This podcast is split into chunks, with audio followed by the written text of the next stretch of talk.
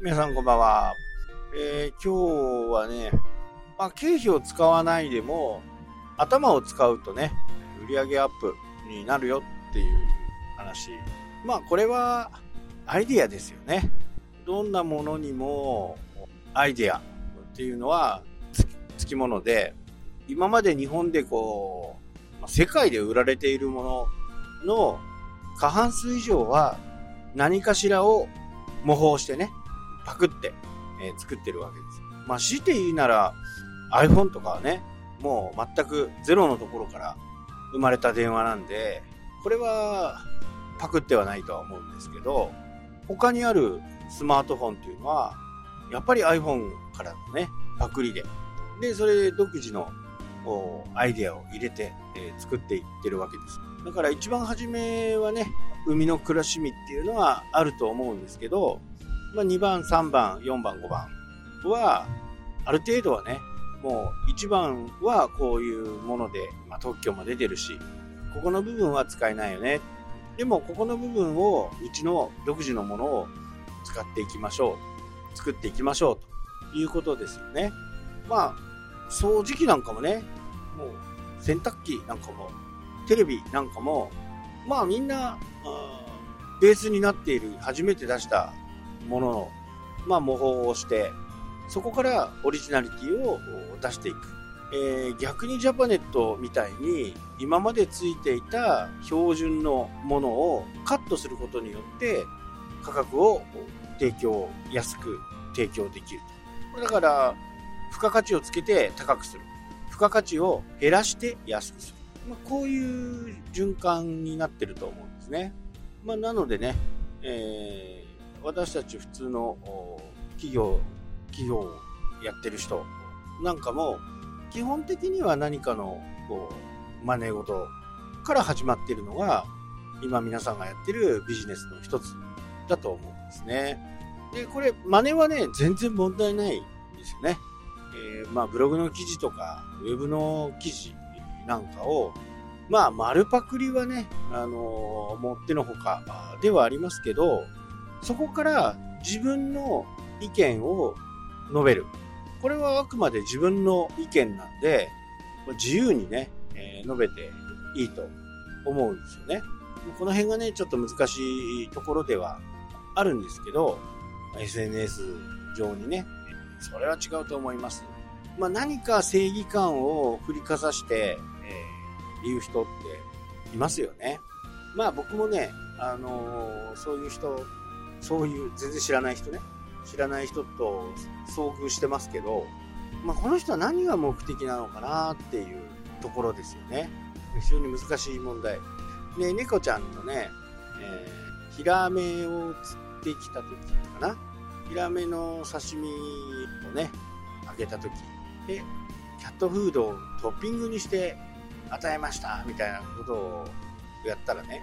投稿したら、生食なんてダメですよみたいな。だから何の根拠でね、え、言っているのか。まあ、その人は猫の食事を、手作り食事を作る、ね、手作りご飯を作る人ではありましたけど、まあそこ、自分のところにね、書き込みがあって、それを注意するっていうのは、まあいいいいんだけど、わざわざね、探してきて、もう全然知らない人ですよね。何が目的なのかなっていうことがね、思ってしまいましたね。まあ、自分の思ってることは、えー、自分の思ってることでいいと。で、そういう投稿をすることによってね、自分の位置をね、マウントを取りに行きたいのかなっていう風に、ま感じましたね。私は猫のことをやったら、全てを知っているものなのかな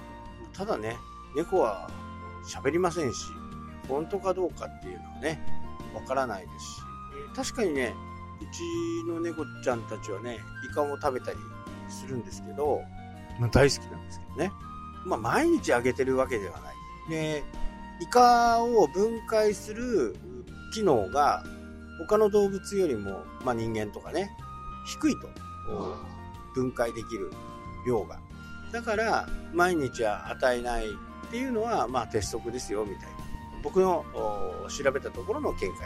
いちいち目くじら立ってね、言うことではないんじゃないかなっていうふうに思うわけですよ。で、その手作りご飯を作っている人も、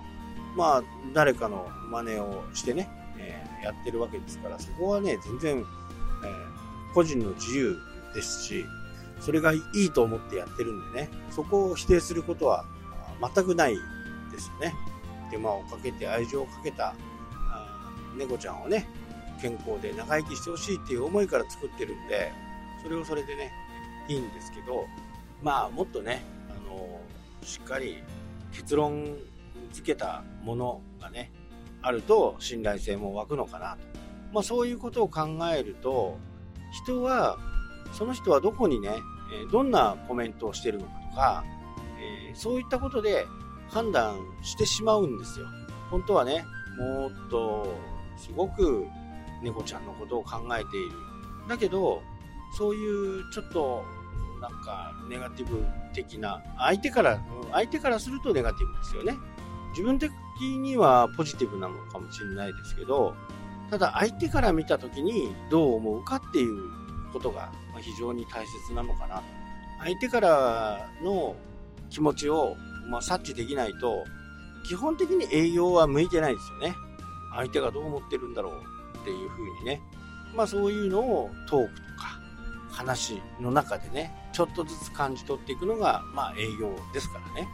御社にとってこれを入れることによってこんなメリットがあります。こんなに時間短縮ができます。いかがですかっていう